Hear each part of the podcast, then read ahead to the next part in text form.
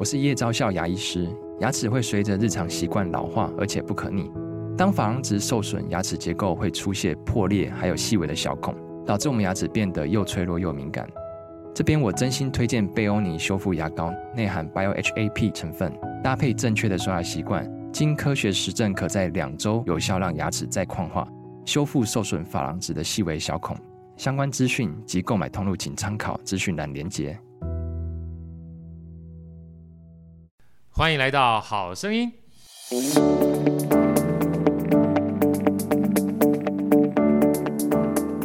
大家好，我是好趣的好哥，欢迎来到好声音。今天好哥非常开心的邀请到我已经追踪蛮久的阿俊日常的主理人。阿俊日常是我非常喜欢的 YouTube 频道，今天特别邀请到主理人阿俊来跟我们分享。阿俊老师好，跟大家问好。大家好，好哥好。啊，今天其实我期待这一天已经很久了，跟大家报告一下啊，其实阿俊呢也不算是这个新朋友，是我好哥老朋友了，因为我们频道里面有一个非常重要的合作伙伴啊，也是我们的老师，是三迪兔啊，金算妈咪三迪兔。那他跟他呢，基本上是。呃，姐弟，好，没错吧？亲姐弟，亲姐弟。我那时候是看到了三 D 兔，然后又看到阿俊日常，我觉得哇，这两个节目都这么好哈。然后没想到是亲姐弟，所以这不是一家人不亲一家门啊。非常开心今天有这个机会呢，能跟阿俊一起访问。阿俊，能不能先跟我们聊一下？因为我们刚才聊天过程当中，我才知道原来你是数学系出身的。对，我应用数学系毕业，应用系数学。对对对对对，跟大家介绍一下，你在就是做阿俊日常 YouTube 之前的话，你整个学习的过程，好吧？因为其实我们今天啊，要跟大家分享，其实不是只有阿俊日常这个 YouTube 的频道，嗯，最重要的是它对好哥而言，我觉得是个非常重要的科普频道啊。因为对我们而言的话，很多的时候，我们对于日常生活当中的一些现象啊，常常会视而不见，嗯啊。但是经由你的解说之后，才发现哦。原来很多的物理现象也好，化学现象也好，就在我们日常旁边就看得到了哈。其实这是一个透过你的频道，可以让我们觉得学习本身是一件有趣的事情。所以，好哥第一个问题想请教你的，就是您在你过去的学习历程当中，呃，是怎么样一步一步哈走到数学这个领域里面来？因为我光听到数学就肃然起敬，知道吗？你很喜欢数学吗？没有，没有，没有。来跟我分享一下。好。诶、欸，其实我会最后念到应用数学系的原因，是因为我其实不不太喜欢读书，就是读学校的书。Yeah. 我从国中的时候就有一个问题，但没有人可以回答我，就是为为什么要读书？对，然后大家都说，因为你考试啊，然后才可以找到好工作什么。但我觉得那不是我要答案，所以我就有点小不喜欢念书。但我喜欢看课外的书。然后这件事情一直到呃呃后面后面才有答案。但是高中为什么念到数学？是因为高中的时候我的同学同桌他数学很差。啊，我数学也很差，他但他会问我，那我为了要回答他这个数学怎么解，我就回家自己一直狂研究，然后隔天再问，对对对对对，然后隔天再问他，所以我是那种呃，别人有对对我有有要求有需求的时候，我会想办法满足他的那种人，所以到最后我。高中最好的那个科目是数学，不是因为我很喜欢数学，是因为我的同桌数学很烂。哇，所以人家说教学相长是真的有他的，真的真的真的对对对，尤其你是喜欢去帮别人解决问题，在帮别人解决问题过程当中去 figure out 这个答案，对对对，所以做着做着呢，哎，就不小心让这件事情变得很好，对不对？对，就莫名其妙就上数学系。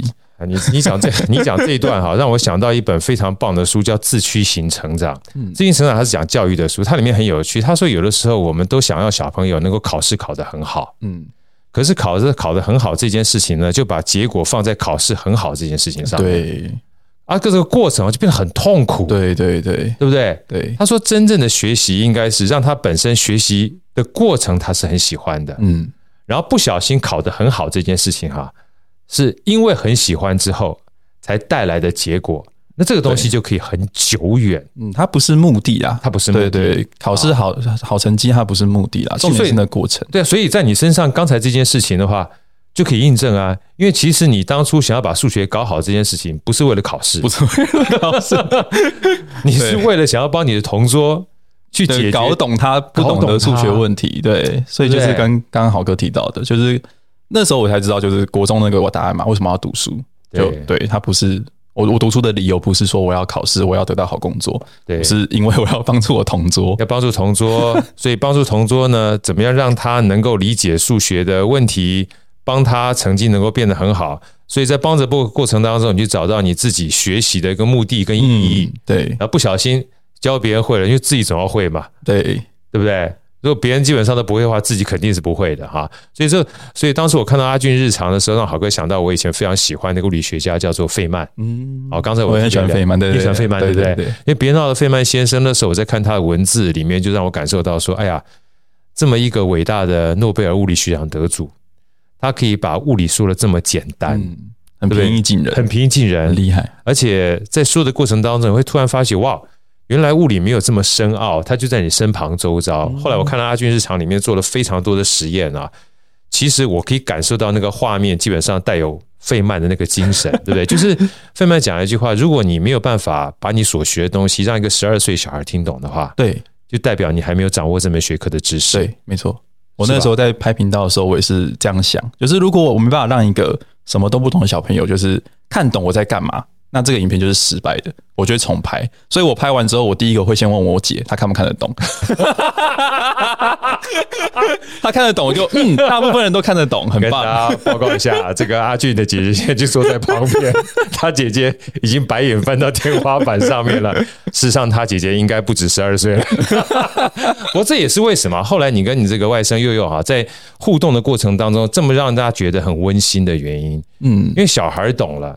某种程度上，就相当于是我们如果没有接触到物理或接触到化学这门深奥知识的人，我也可以从一个门外汉开始踏入门内的话，这件事情就对我们很有趣了，对不对？对。好，那接下来好哥想请教你哈，因为其实阿俊日常当初我在看的时候，我就是想问问，哎，阿俊这两个字没有问题，那为什么会有日常？啊，那其实要讲到这个名字之前，阿俊能跟我们分享一下，就当初是什么样的一个起心动念，会有开始这样的一个 YouTube 的制作的，好不好？嗯，我最早其实就是拍短影片，我没有拍过长的影片，都是拍那种短的。然后原因是因为之前前一份工作哦，前前一份工作是去那个就是做那个科学玩教具的公司上班，啊、对。然后他们那个时候有一个计划，想要就是让更多的小朋友知道说，呃，科学其实是有趣的，然后大家可以来咨询这样。然后那个时候就是还刚开始流行短影片，所以我就开始以这种短的方式去做。然后我也希望在拍的过程中啊，就是看到的家长们，他们其实是某程度可以在家里就方便的带小孩去做，而且是安全的。所以你会发现我的影片里面全部用到的东西，大部分都是什么？都很简单。对对，卫生纸啊、纸箱这种去做，他们就可以很简单的模仿。那我也有故意去删减一些比较重要的步骤，因为我觉得科学实验并不是步骤一二三，然后完成哇，科学实验好棒好有趣，不是？它是那个做的那个过程，然后你会做诶，就例如说我用的。我用的洗洁精跟你用的牌子不一样，所以你的泡泡比较容易破。那你要去找到那个中间的那个变因，你要去改变那个动脑的过程才是科学精髓。它不是说我步骤一二三完成就好了。所以我在那个过程中，我会故意挑掉一些不重哎呃比较重要的内容，然后我用文字去打。你有兴趣，你会搜寻，你就你就可以找得到。让他们故意失败。对，所以我觉得科学是一个科学实验啊，是一个低成本去呃习惯怎么面对失败的一个过程。对。低成本去面对失败就是实验嘛？对，我觉得他是不知道，不做不知道，真的不做不知道。尤其我那时候因为阿俊日常嘛，我通常看的时候我比较懒，我所谓看的比较懒的意思，我都会先从这个观看次数最多的开始看起，对，因为观看次数最多的话，一定有一些我觉得 insight 在这个里面，嗯。啊，其中包含这个有一个阿俊就是集结了二十五个有趣的实验在一起。我觉得那个基本上我看完之后有个非常大的感触，我觉得有的时候就像魔术一样。啊，是啊是啊，你不知道原理就是魔术啊，真的，对啊，那你知道原理就是科学，对，哇，你这个讲法跟这个牛顿讲的好像，他说可以验证的是科学，嗯，不能够被验证的，他某种程度上是信仰，很多宗教的话就是这个样子，对不对？所以他说他做这么多实验。或做这么多的科学研科学研究，其实真正最终的目的是证明宗教它是可被依循的。嗯，这是一个有趣的说法。对，另外一个，我觉得大家对科学的误解啊，就是大家可能认为啊，这个东西不科学，它就是假的。对，我觉得这个说法是错误的，就是它。没办法用科学解释，只是因为现在的知识体系没办法解释它，不代表它是错误的，或是它不存在。对对，而而且大家面对科学的看法都是哦，科学就是一个很客观啊，就是世界的组成道理嘛。但我觉得科学的本质，它其实是一个联想的过程呀。对，因为只是说你自己想嘛，像以前那个细菌那么小啊，大家都不知道。对，如果说他没有联想的能力，他没有想象的能力，他怎么去想到说哦，原来还有一个。肉眼看不到的生物存在。对对啊，所以科学本质我觉得是联想的能力。让的过程中，什么工具、什么计算的方式啊、公式啊，这些科学名词都只是让你去更方便的去踩在前人的那个研究基础上去做更快速的研究的工具罢了。对，尤其像刚才阿军特别讲这个细菌这件事情，细菌也就是因为一个医生发现说，哎，很多这个孕妇啊，她会死亡这件事情居高不下，死亡率居高不下。后来他就试着去观察一些孕妇死亡率很高的跟孕妇死亡率很低的医生，他到底做了哪些事情啊？对不对？后来才发现，就有个小小的动作，洗手。对啊。他就想说，嗯，为什么洗手就会让这个死亡率大幅的下降？一定有一些看不见的东西。那时候不讲细菌，真的不讲细菌，对不对？所以看不到不代表说科学不存在，只是没有办法解释。是，所以阿俊老师刚刚讲这段，我觉得非常重要，大家一定要有机会去看看阿俊日常哈。我觉得很多有趣的现象，你没有办法解释，不代表说它不存在。嗯，对。但当你发现的时候，它确实存在。你不理解它的时候，就类似是魔术，所以很多的解释呢，就把魔术魔术变成我们所熟知的科学。是的，是的啊。那阿俊，因为其实我在看你这个从以前到现在将近三四年的主要时间了哈，嗯，有一路这样做下来，我就觉得非常简单的实验在你里面好像是一个非常重要的宗旨，你让别人很容易理解，对不对？对，能够跟我们去分享一下，就是这么多的实验，这么多来自于日常的这些呃。唾手可得的物品，然后变成是你实验的一个，不管说是道具也好，或者是物品也好，你这些所有的发想啊是怎么来的？跟我们介这个介绍一下好不好？尤其那二十五个啊，我几乎是把把都觉得很不容易，你知道吗？包含怎么把书柜吸起来啊，包含这个绕着猫的这个脑袋啊，就转转转转啊，这磁力啊，然后茶米上去摩擦力啊，然后。这个卫生纸一烧掉就就就烧起来，就像那个我们去那个九份那个点天灯一样，就是很多东西在你面前突然实现的时候，你都不知道那结果是什么。尤其是我最喜欢那个乐色乐色袋盖了个大碗，然后把那上面，我记得放盐还是放那个盐巴，盐巴对不对？然后旁边的声波它就有出现不同的这个形状，对对啊，像声波这实验。像这些东西而言的话，其实都在我们身边，你都会想要说立刻拿个东西试试看哈。那你当初在做一些实验的时候，你怎么样就是把这些创意变成这么简单的方式让大家呈现？这个怎么来的？嗯，其实大部分的实验都是既有的，既有的。对我，因为我不是学科学相关的嘛，所以那些知识都是我后来呃网络上做功课，或者我去图书馆翻书翻来的。但是重点是什么？重点是过往的呈现方式比较比较。教学面就是死板，对，不太不太有趣，所以我的工趣，对我的工作其实是把既有的科学这些内容，我把它转换成一个比较视觉上比较有趣的形式去表现。我举一个比较明显的例子，像有一个很经典的实验，就是他用一个泡泡的膜，然后上面放一个那个棉线圈，对，然后你戳开那个棉线圈的泡泡，戳破之后，它那边就会会被表面张力撑开嘛，变成一个圆形的，对，然后你可以穿透。但是这个实验老很多老师做，但是不有趣。我后来就我放三个泡泡，呃，我我放三个棉线圈，然后搓开之后，它变成一个那个米奇老鼠的形状啊。对，实际是一样的原理，我只是换一个形式呈现。那那那一部就也有一千多万观看，就只是这样而已。所以又把它变有趣，我觉得蛮重要的。阿俊老师，你不要说只是这样而已，你知道只是这样后面那个“而已”两个字是花了多少的心思去让小孩能够勾起他好奇心？就像阿俊，你刚刚讲那个米米这个 Mickey Mouse 的时候，我想你一定有感受到为什么这个日本人的妈妈哈。就是他们在做便当的时候，常常换着花样去把，啊、对不对？对对对，那种可爱漂亮。对，因为小孩不见得喜欢吃东西。对。可是当你把它变得很漂亮的时候，大家在比着便当的过程当中，是一口一口哈，有的时候是米其林啊，有的时候是哆啦 A 梦啊，嗯、一口一口把那个哆啦 A 梦跟米其林吃掉的时候，吃饭变成一个很有趣的过程。对，是吧？对。啊，那回过头来的话，我也想聊聊佑佑了。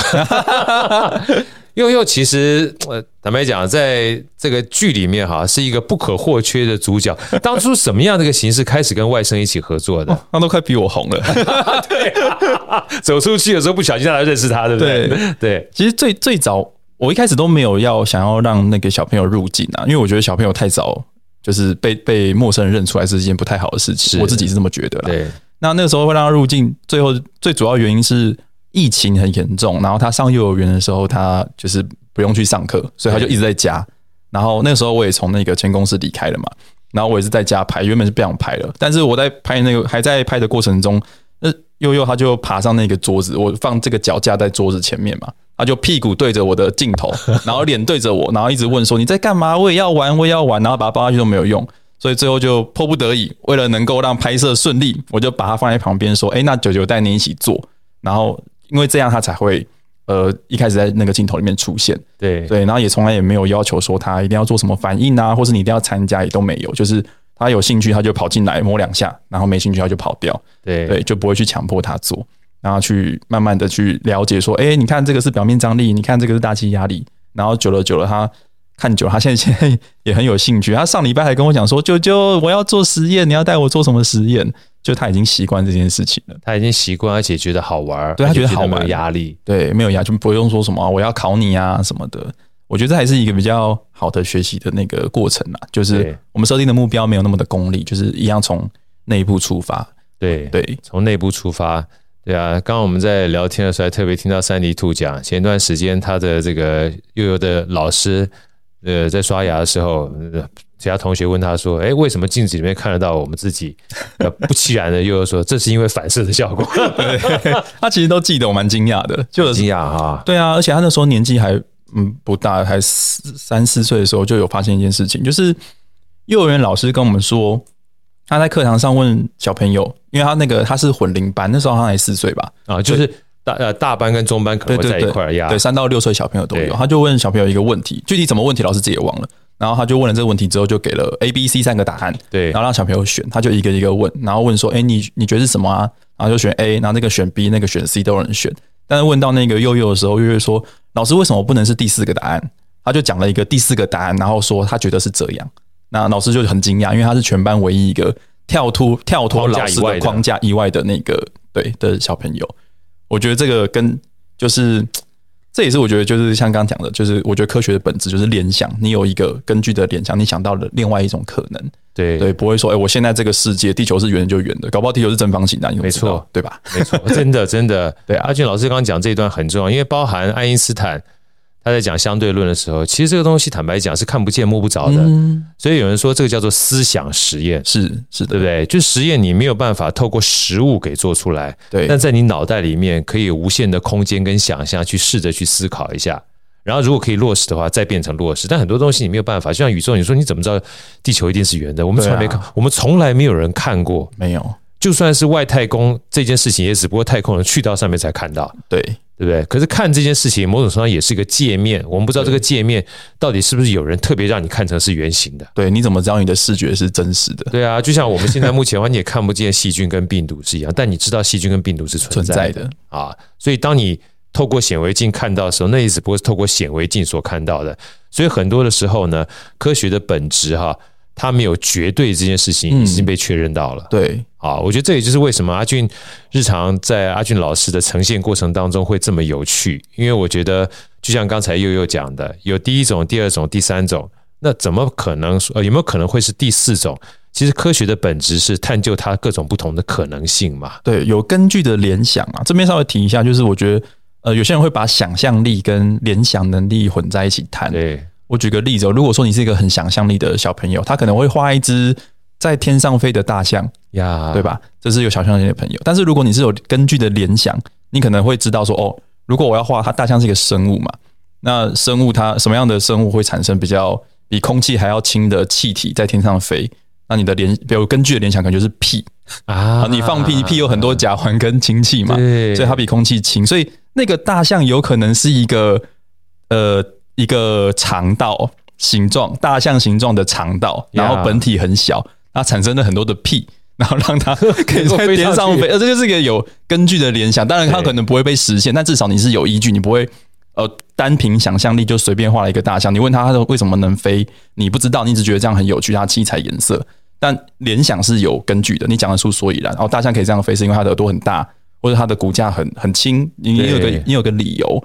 所以我觉得想象力跟联想能力是两件事情。对，那科学比较根据是在你的联想联想力上面，它建建筑在你呃你所得到的既有知识，知识越多越多越多，你的联想的空间就越大呀。对，有道理。想象力的话，基本上可以无的放矢，没有好或不好。对对，没好或不好。因为很多时候的话，就算你没有一些知识基础的话，你可以有一些梦想哈，或一些幻想，那是 OK 的。对对对。可是回过头来，假设要变成能够落实的话，联想力就很重要。因为联想力是你知道的东西，对，你知道的越多的话，你就可以把这些东西透过实验组装成你想要形成的工具或者方法，对，让你的想象力被实现嘛哈。对，也不见得要到实验那么的高级。搞不好生活中一些问题，你也是可以透过联想力解决。例如说，你的门坏掉了，但你没有油怎么办？呀，对，你就你不会拿酱油去用嘛？对不对？因为你知道要油要润滑的，你就会去调一些有润滑的东西在嘛。你不会拿胶水。对，有联想力，你就可以去做到这些事情。有道理。对，更生活化一些。对，这就是生活化的知识。这也就是阿军日常。我那时候特别请教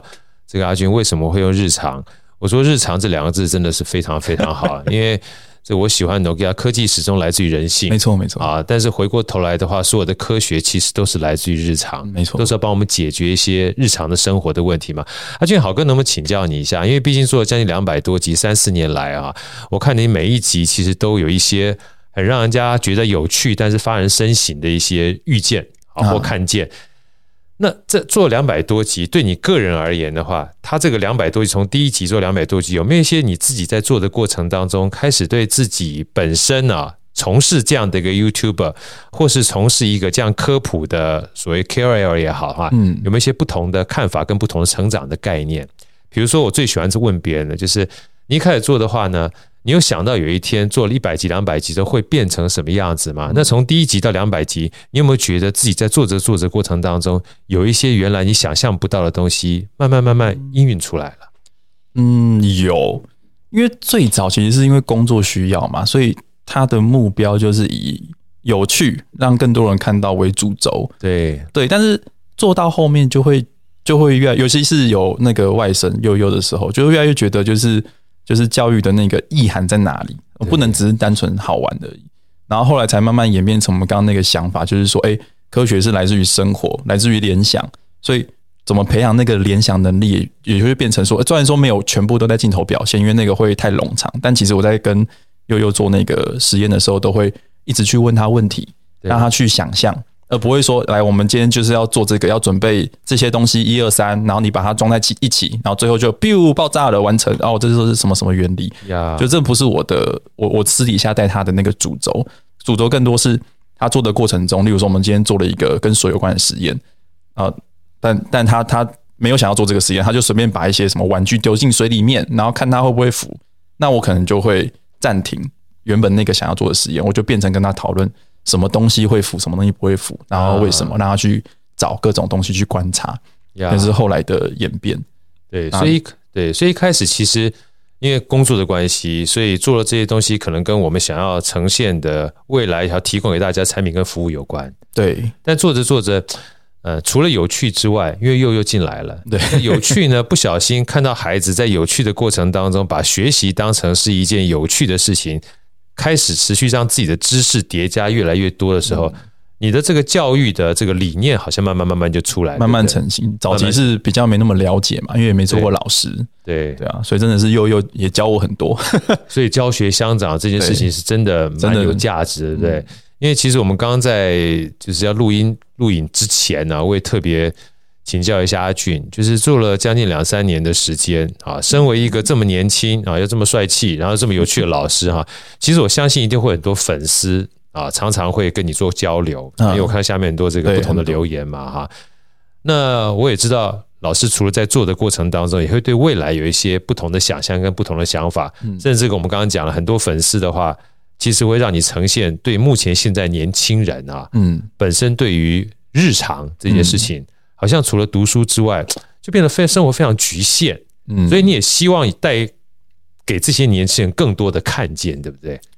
对，就是怎么说？我觉得现在大家生活有面临一个状况，就是你刚才跟人家聊天，然后聊到的，不管是出社会还是学生啊，他们要么就是工作，要么就是呃读书，对，然后他的休闲活动大大部分都是那种刺激型娱乐，呃，就是我今天消费，我今天吃到一个好吃的东西，或者我今天在追个剧。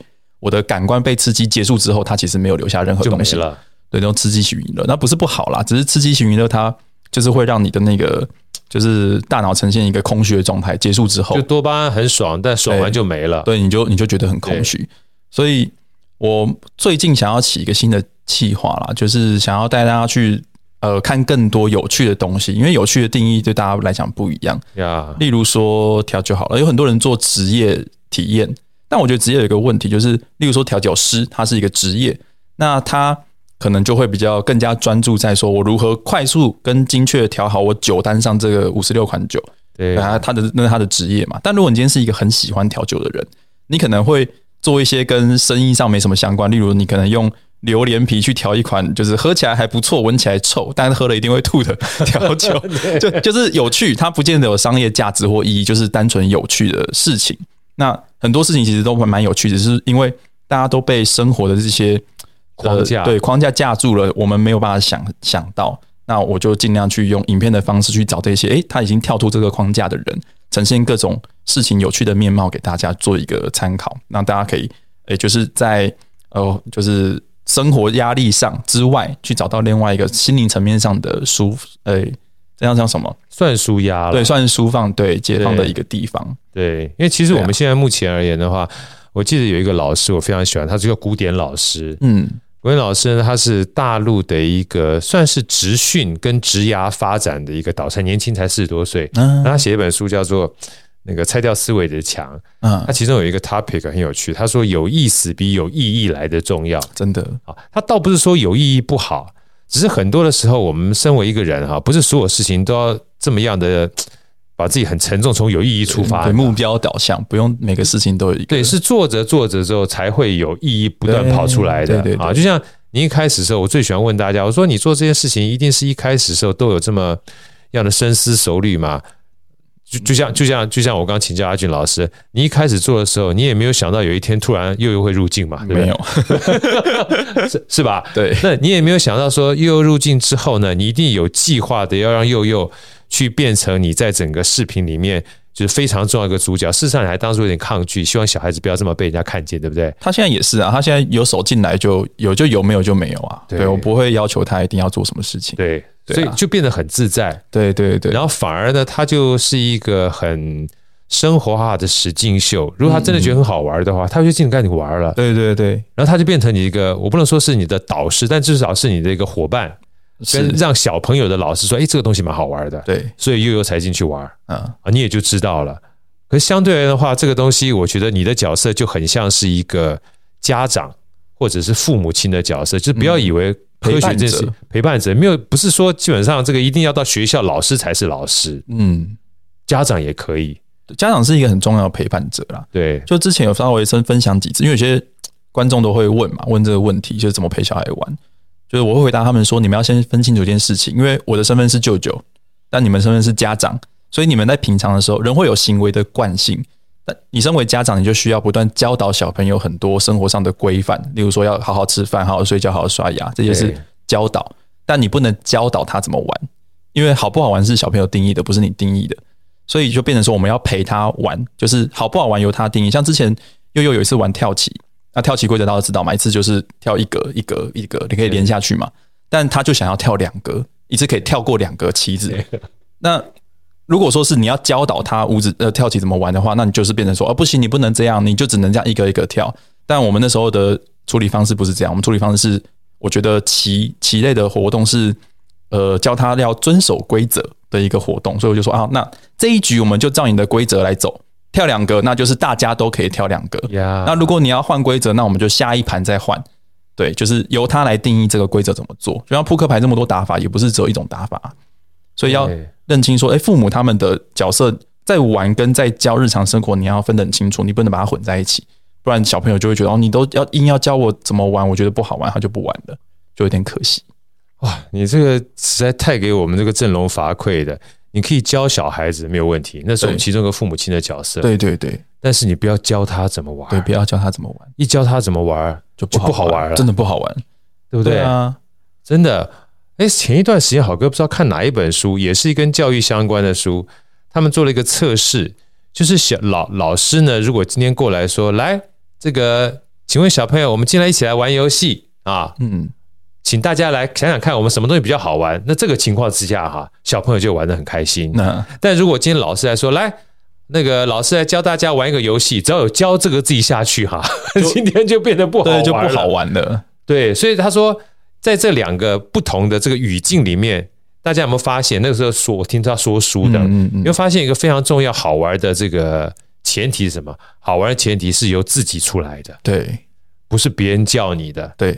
有我自己基本上觉得好玩的话，这件事情就好还会好玩，才会好玩，对，才会好玩。哇！光听到今天这句话，我想很多父母亲回去可以当做一个参考，就已经是很重要的一个陪伴的价值了。好，来阿俊，你再跟我们多说一下好不好？因为我们刚刚讲了，你将来想要做一些比较特别有趣的事情，我们倒不一定说一定要就是像你刚刚讲的调酒什么东西，对对对，就在你心目当中，尤其做了三百多集、两百多集，然后到现在到未来，嗯。啊，你你你自己观察，不管说是你在跟佑佑的互动过程当中，还有你自己从小，其实你不是不喜欢念书，嗯，你是不喜欢被框架的、没有目的的去读书，或者纯粹为了考试而读书。但你本身是一个非常喜欢学习的人嘛，对，所以像你在做阿军日常的时候，你会透过各种不同的方式去学着怎么把科学跟别人做呈现，也学着就像费曼一样，嗯，怎么在呈现的过程当中让大家觉得有趣、容易跟。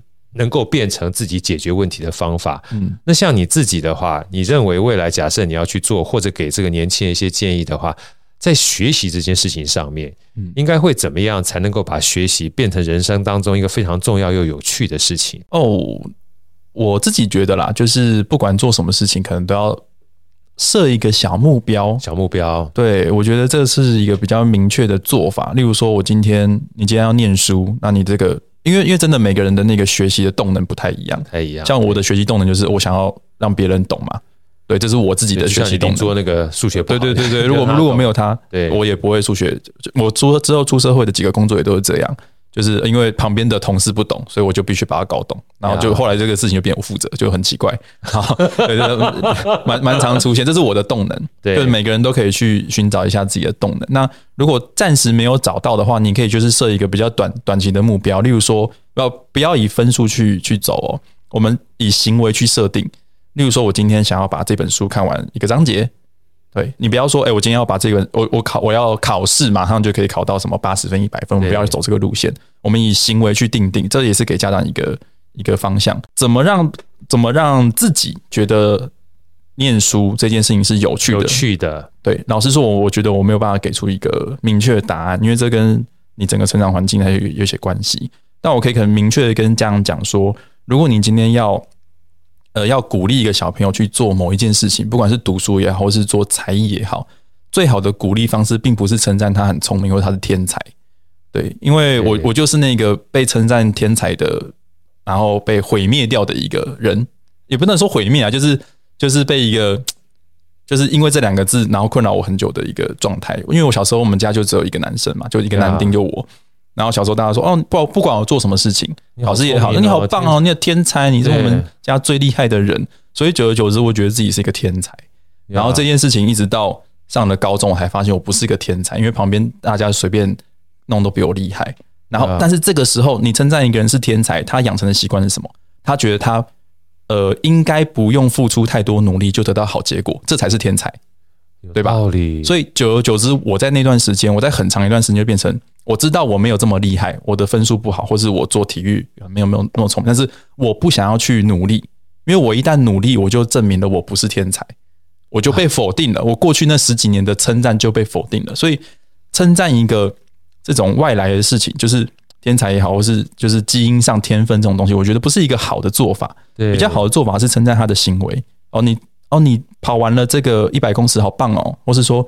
你今天呃有有认真的把这个这段书看完，或是好厉害，对，你要去称赞他的行为，而不要称赞他的天分，我觉得会稍微会更好一些，才不会面临跟我一样的状态，就是我为了承认自己不是天才，我就就得要就是接受那个怎么讲？哦，就是我一旦努力了。